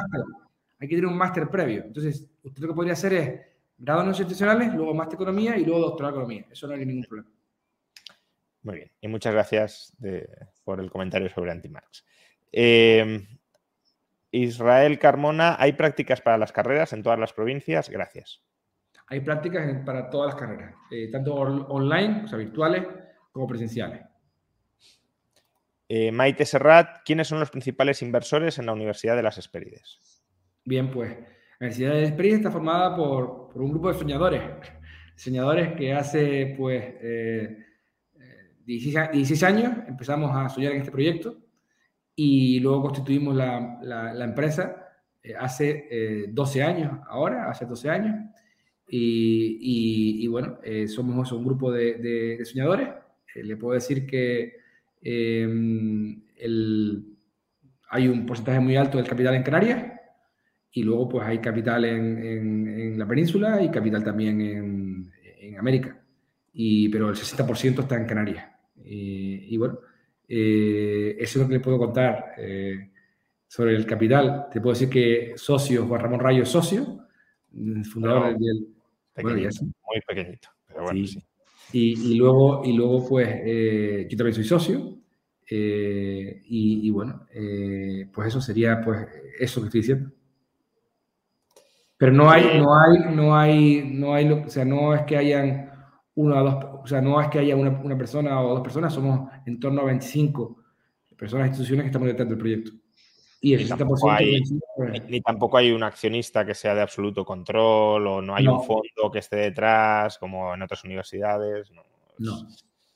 Vale. Em, a ver, más preguntas. Edwin Orozco. ¿Hay posibilidad para nosotros, gente en estudios en artes y en humanidades o de otros orígenes académicos, para entrar, entiendo, en su universidad yo sé que el máster dirigido por, eh, por Huerta de Soto se puede, pero en el suyo no entiendo muy bien la pregunta. Si se refiere a, entrar en grados, si es entrar en grados no hay problema. Si es entrar al máster en economía desde artes y humanidades, en principio no. Desde artes y humanidades no se puede entrar más de economía. Eh, el, el, universitario se puede acceder al máster de economía y políticas públicas de formación permanente.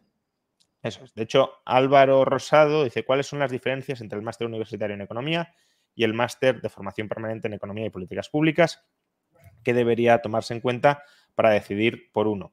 Bueno, sí, bueno, esto a lo mejor es mejor inscribirse a las sesiones informativas específicas que tenemos sobre esto, porque ahí hacemos una cirugía o un, análisis forense más, más detallado de cada, de cada programa. Pero bueno, el, máster universitario en economía eh, es el máster propio, exclusivo de la Universidad de las Hespérides, es oficial en todo el espacio europeo de educación superior Eh, tiene una parte cuantitativa bastante más intensa, más avanzada, mucho más avanzada, diría, que el de máster de formación permanente en políticas públicas y en economía y políticas públicas. Eh, algunas asignaturas, por ejemplo, macroeconomía, también tiene un nivel más avanzado que en el otro máster. No diría que el del otro no sea avanzado, pero desde luego en el máster en economía es más avanzado.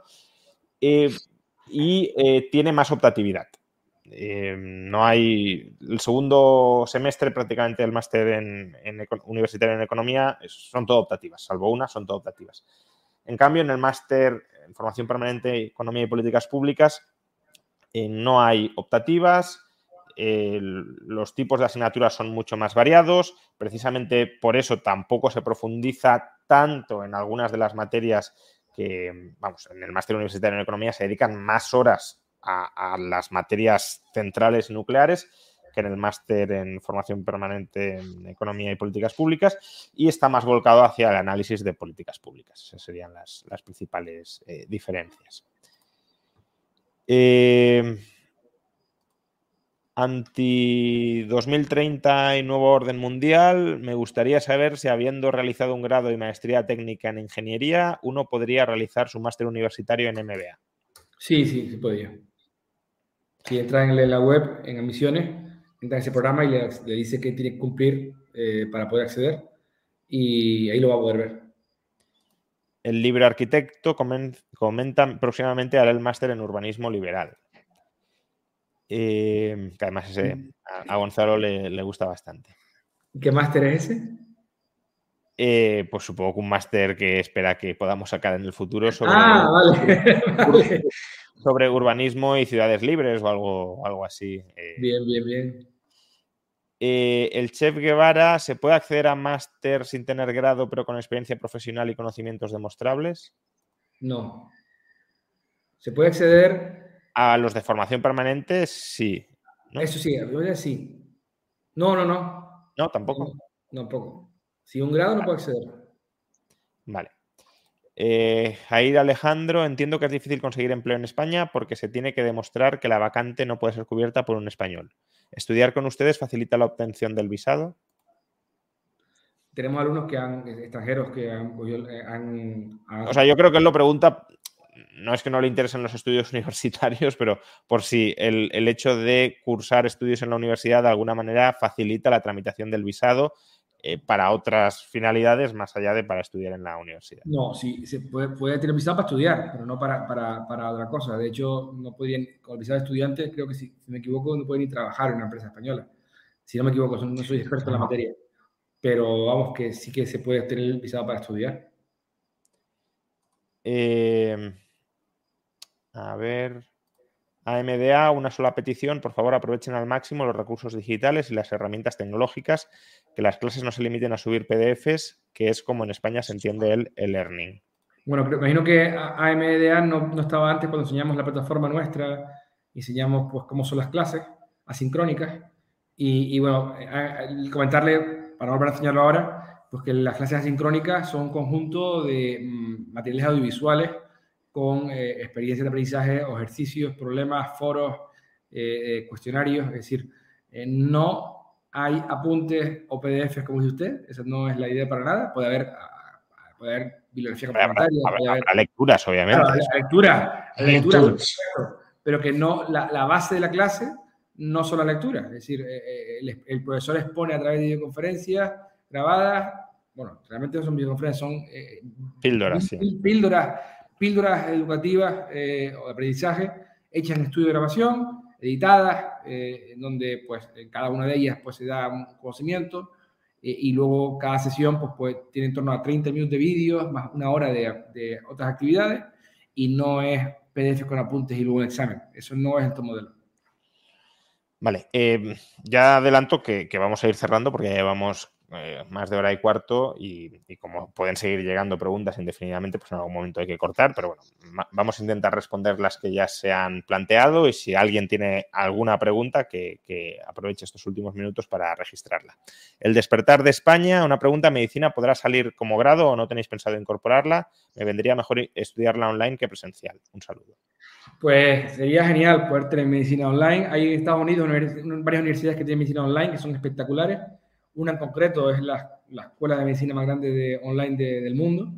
Y, ojalá que pronto podamos lograrlo. desde luego es un proyecto precioso en donde se combinarían las clases online, donde se daría pues toda la parte de, digamos, de conocimiento eh, a través de 3D, mm, de poder con gafas tridimensionales, con realidad virtual, y, luego cada, cada, persona tendría que ir en torno tres meses a un hospital hacer prácticas presenciales, lógicamente, pero bueno, e, eso es uno de los proyectos o sueños que tenemos en la universidad, pero creo que para eso queda, queda, queda tiempo, no, no, no estaría ni en el corto ni en el medio plazo. Claro, dice, ¿y qué precio tendría? Pues eso ya es ciencia ficción. Eh, eh, comentario de Lady Mandados. Mi hija estudia online y muchos de sus compañeros han abandonado. No se refiere, lo aclaro, a la Universidad de las Hespérides, sino que cursa estudios online en algún lado y muchos compañeros lo han abandonado. Em, supongo que os interpela para que le digáis por qué eso no tendería a suceder o a lo mejor creéis que sucederá menos en la universidad. Bien. bueno, yo, creo que yo creo que ahí es donde hay mucho valor agregado mm, eh, por esta casa de estudios, ¿no? Porque un poco lo que decía el comentario anterior tiene razón, ¿no? Al final la educación en línea parece en clases sincrónicas, sin recursos gráficos, sin, solo con PDFs en bruto, sin fomentar foros, por ejemplo, diálogos entre compañeros, sin el deseo de construir comunidad.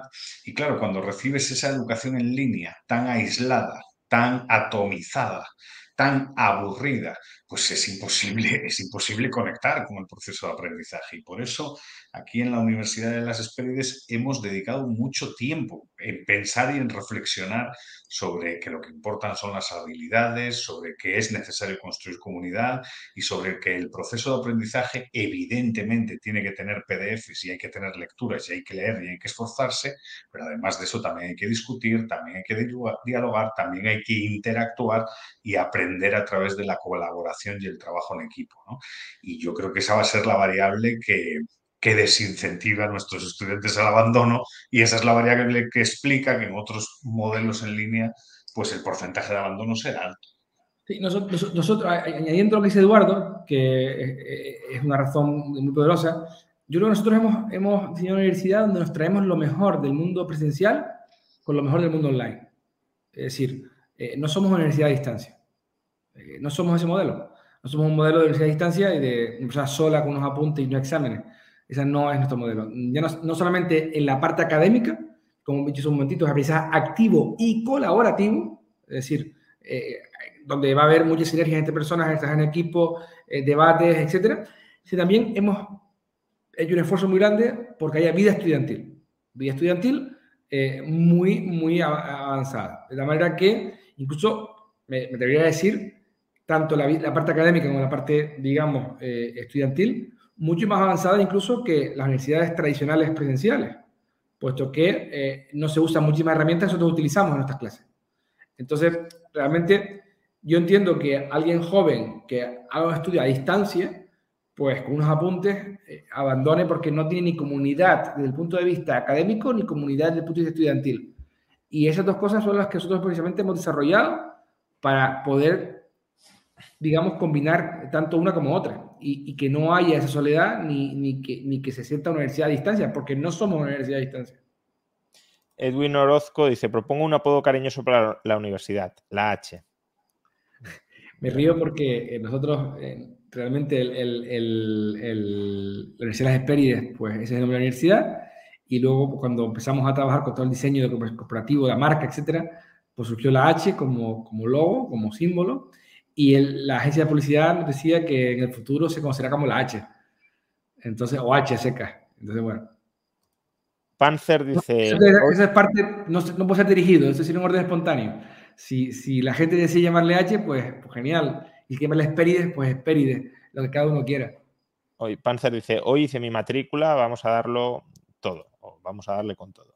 Genial. Eh, luego, sobre divulgación, eh, Diego Muñoz pregunta, sé que como universidad tiene, objetivo, tiene el objetivo de la educación superior, pero quisiera saber si habrá algún tipo de divulgación para los más pequeños, educación primaria y secundaria. Bueno, en la universidad tenemos otros proyectos educativos que llevamos tiempo trabajando y tiempo soñando en ellos.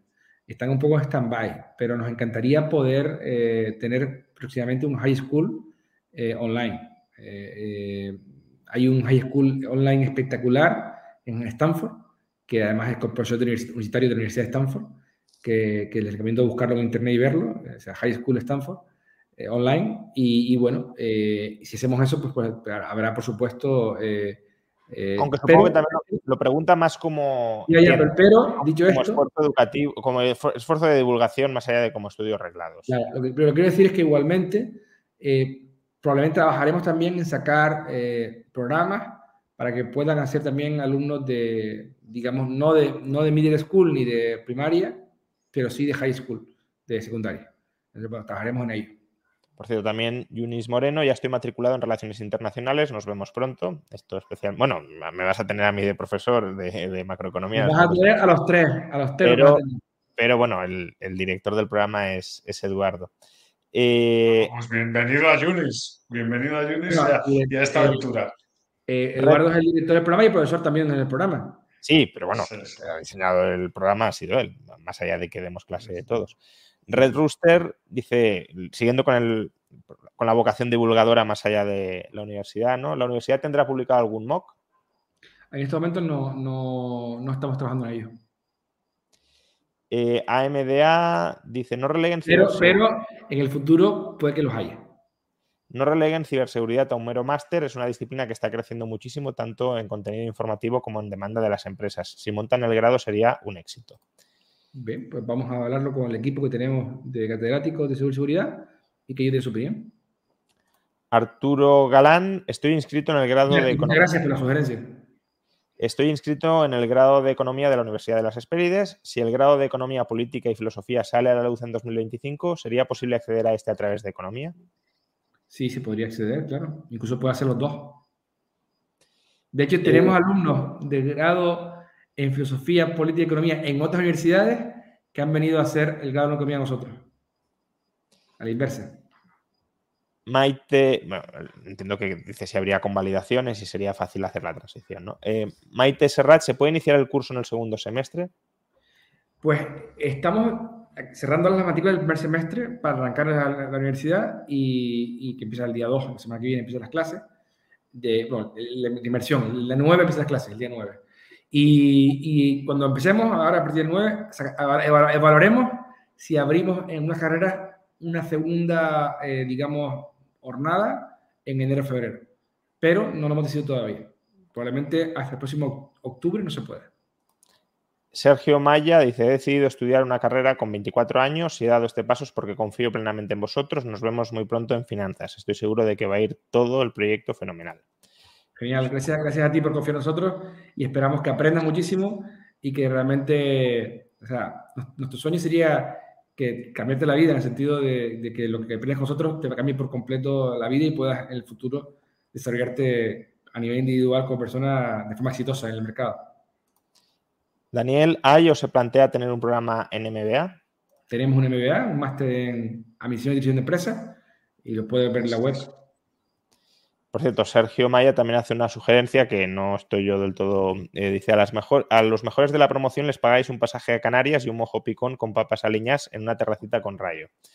Pues eso, eh, eso, eso, la, parte primera es para proponerlo a la vida estudiantil como posibilidad y se puede estudiar en el Consejo de Gobierno de la universidad. Se puede dar a, a, la mejor una promoción, algo así, o otras cosas. Y la parte de rayo depende de rayo ya es más complicado, pero bueno, lo, vamos viendo. Eh, Pablo Loureiro, eh, ¿cómo de difícil es crear una universidad y a qué se deben los criterios y principios por los que se rige esta casa de estudios? La pregunta, le puedo escribir un libro. Eh, Esa es la batalla, la batalla, es el relato de... A ver, como decía, este proyecto es un sueño de, de, muchos y, y, bueno, me acuerdo cuando Gabriel Calzada, Antonio Salazar y yo eh, empezamos con el sueño hace más de 16 años en Canarias. Empezamos en terrenos para crear una universidad presencial. Luego el, proyecto se mudó a Madrid y luego volvió a Canarias como universidad online. Y, mm, y bueno, ha sido una auténtica odisea. Eh, las trabas, digamos, burocráticas y administrativas son espectaculares. Y, y, además de eso, después pasas a una fase política porque las universidades en España se crean como una ley. Entonces, aunque tú pases todos los reglamentos y pases todas las, legalidades posibles, si luego el Parlamento dice que no se puede tu universidad, pues eh, eh, no puedes abrir la universidad. Y, luego, una vez abierta la universidad, aprobada la universidad por ley, tienes que acreditar las titulaciones una a una y, cumplir un montón de requisitos más, eh, en el cual, si los cumples y, las apruebas las titulaciones, pues te dejan, te dejan arrancar. De hecho, la ley de la universidad se, aprobó en 2019 y el inicio de actividades se concedió hace escasos meses, exactamente el 29 de marzo, si no me equivoco. Entonces, eh, pues después de 16 años, pues hemos conseguido abrir y ha sido pues gracias al gran trabajo de, mucha gente, eh, por supuesto, eh, y de mucha constancia, mucha paciencia y tenacidad y entusiasmo. Y, bueno, el, proyecto, pues, pues Juan Ramón y Eduardo desde el principio, bueno, Juan Ramón lleva, antes que Eduardo, pero Eduardo también lleva hace muchos años en el proyecto y pues ha sido pues eso, pues una una auténtica, no diría gincana, porque gincana creo que son, son divertidas, sino auténtica tortura en el proceso. Y ha sido, pues, eh, eh, innovación constante frente a la regulación. Eh, Diego Muñoz dice, ¿podríamos asumir que es una universidad liberal? Saludos desde Perú. La universidad no tiene, no tiene ninguna ideología. La universidad es una institución educativa que tiene misión, que es explorar el papel de libertad de desarrollo personal de la sociedad. entonces, bueno, creo que la misión es lo, que, lo, que define la universidad. Es una institución que, no, o sea, no es una institución educativa sin misión, tiene misión. Y, bueno, a partir de ahí, pues eh, eh, todos los proyectos que salgan pues están en relación con esa misión. Pero decir universidad liberal yo no lo diría porque eh, no, le pasamos, no le pasamos un test ideológico a los profesores para, para ver si son liberales o dejan de serlo, ni tampoco les, les marcamos una, línea de contenido que tienen que impartir en sus asignaturas, más allá de coordinar temarios, obviamente, pero, pero no es... Eh, lo, que, lo, que, sí queremos o fomentamos el espíritu crítico y queremos alumnos curiosos, con curiosidad intelectual, que puedan llegar a ellos a sus conclusiones después de poder desarrollar, investigar, trabajar en diferentes líneas y eso es lo que nosotros realmente buscamos, no, no, no buscamos otra cosa, no, no, tiene una ideología de la universidad. Edgar Brooks, ya estoy matriculado para el grado de emprendimiento y estoy súper emocionado, aunque no sé que también lo voy a poder compaginar con mi trabajo de jornada completa. Pues mira, Edgar, como decía hace un momentito, todo el diseño se ha hecho precisamente para que se pueda compaginar eh, eh, la vida personal o profesional con la universidad. O, si alguien, por ejemplo, tenemos una alumna eh, que aspira a ser olímpica, está en el equipo olímpico y es joven, tiene 18 años, y, también puede compaginar pues, su, su, su, vida personal deportiva con la universidad. Hemos diseñado todo de tal forma que sea muy flexible, pero la misma vez eh, con la misma, la misma carga que tiene cualquier otra titulación universitaria española. Entonces, bueno, se ha pensado precisamente el modelo para eso. Y llevamos años con titulaciones online muy intensas también eh, y que se compaginan con la vida profesional y personal. José María Escolar, ¿qué diferencia hay en hacer el máster de OMA sobre Value Investing o hacerlo en Esperides? Bueno, a día de hoy el máster es el mismo. Eh, se hemos, hecho un acuerdo entre OMA y Esperides.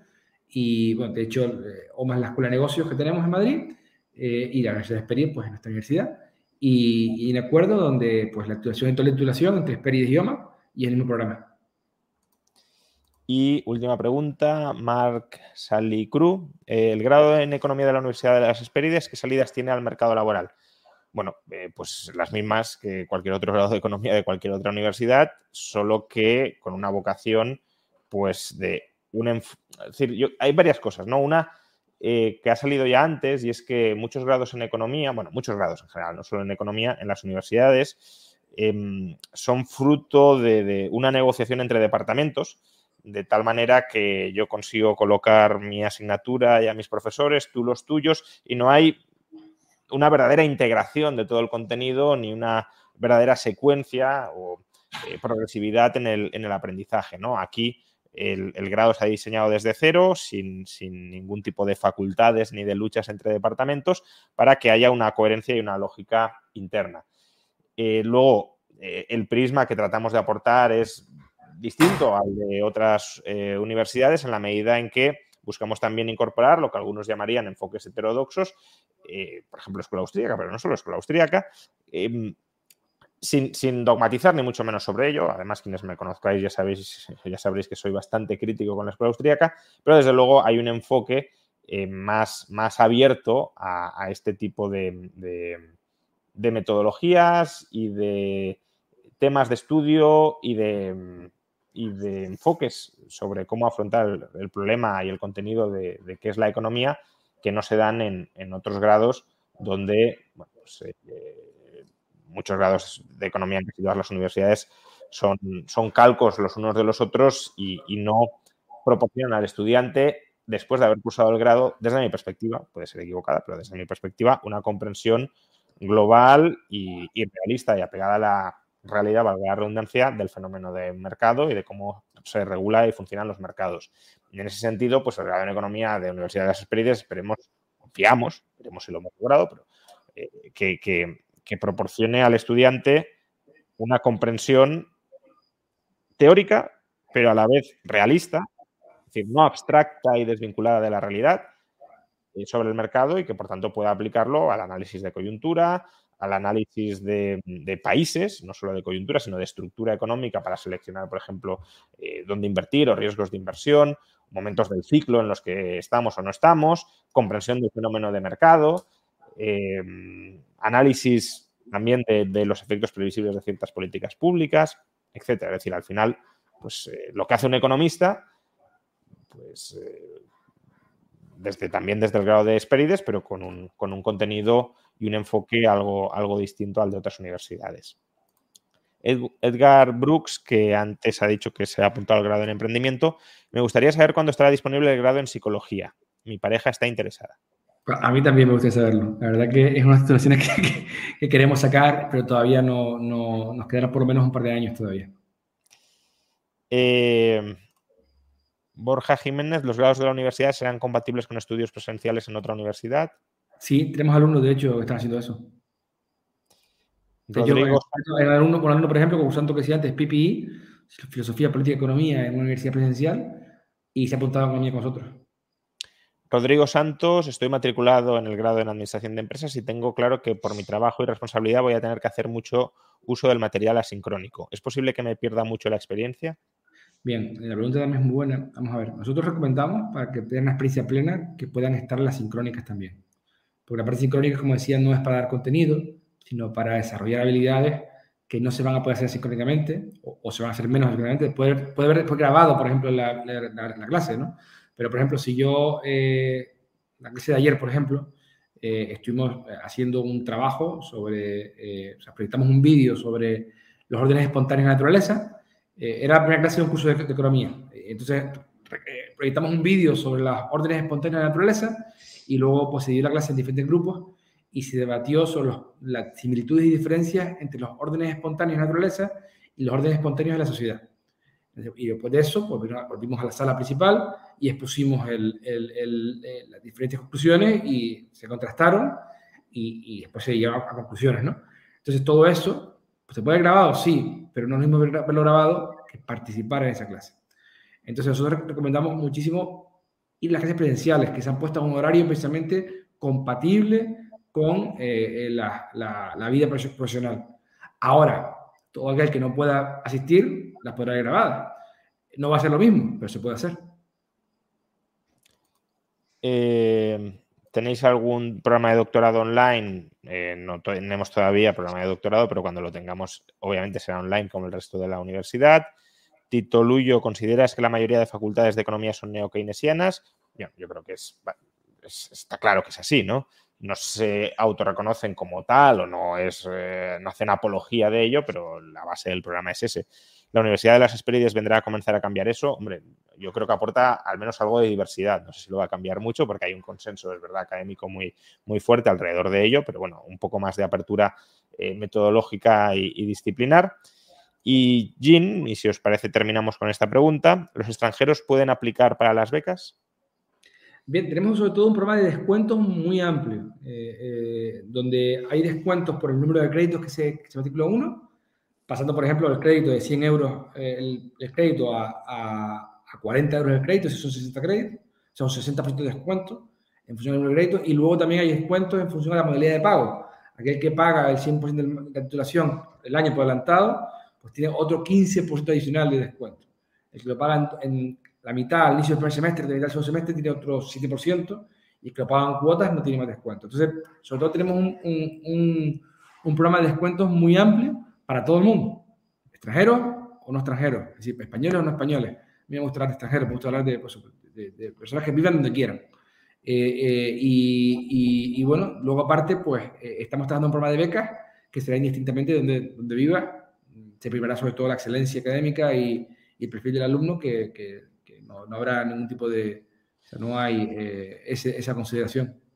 Venga, Dos más, muy rápidas. Por favor, dejad de enviar preguntas porque si no, no nos iremos a descansar. Sly, ¿hay planes de algún grado de marketing? Eh, no, en este momento no tenemos plan. O sea, en, el grado de empresa no tenemos ese, ese, grado. Sí tenemos el máster de marketing digital. Y Daniel García. ¿Cuántos recomendamos? Aunque esto ya lo habéis contestado, pero ¿cuántos créditos convalidan con un FP superior? Eh, en administración y finanzas.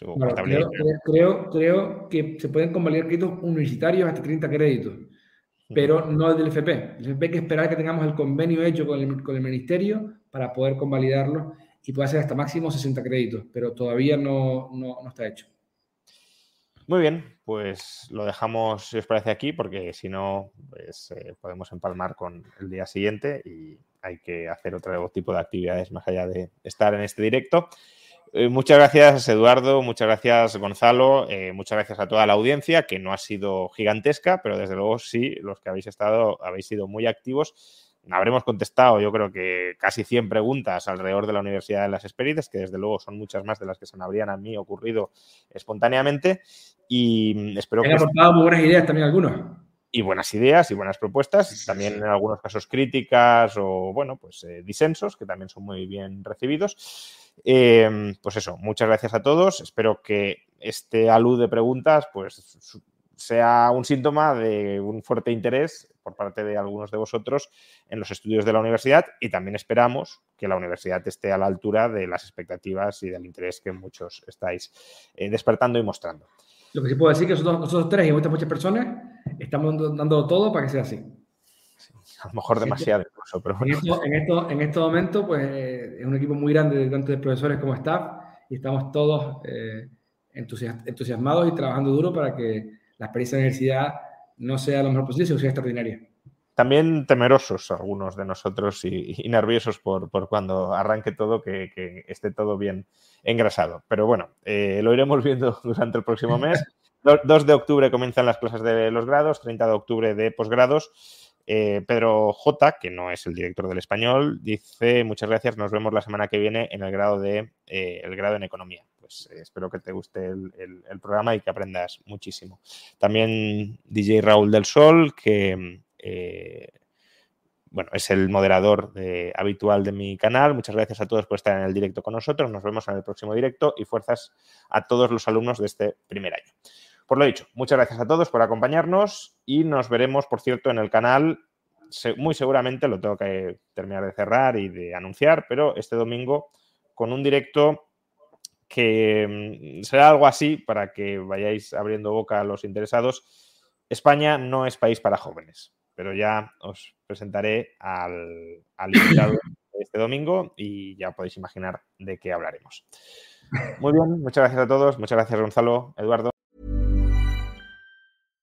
Hi, I'm Daniel, founder of Pretty Litter. Cats and cat owners deserve better than any old-fashioned litter. That's why I teamed up with scientists and veterinarians to create Pretty Litter. Its innovative crystal formula has superior odor control and weighs up to 80% less than clay litter. Pretty Litter even monitors health by changing colors to help detect early signs of potential illness. It's the world's smartest kitty litter. Go to prettylitter.com and use code ACAST for 20% off your first order and a free cat toy. Terms and conditions apply. See site for details.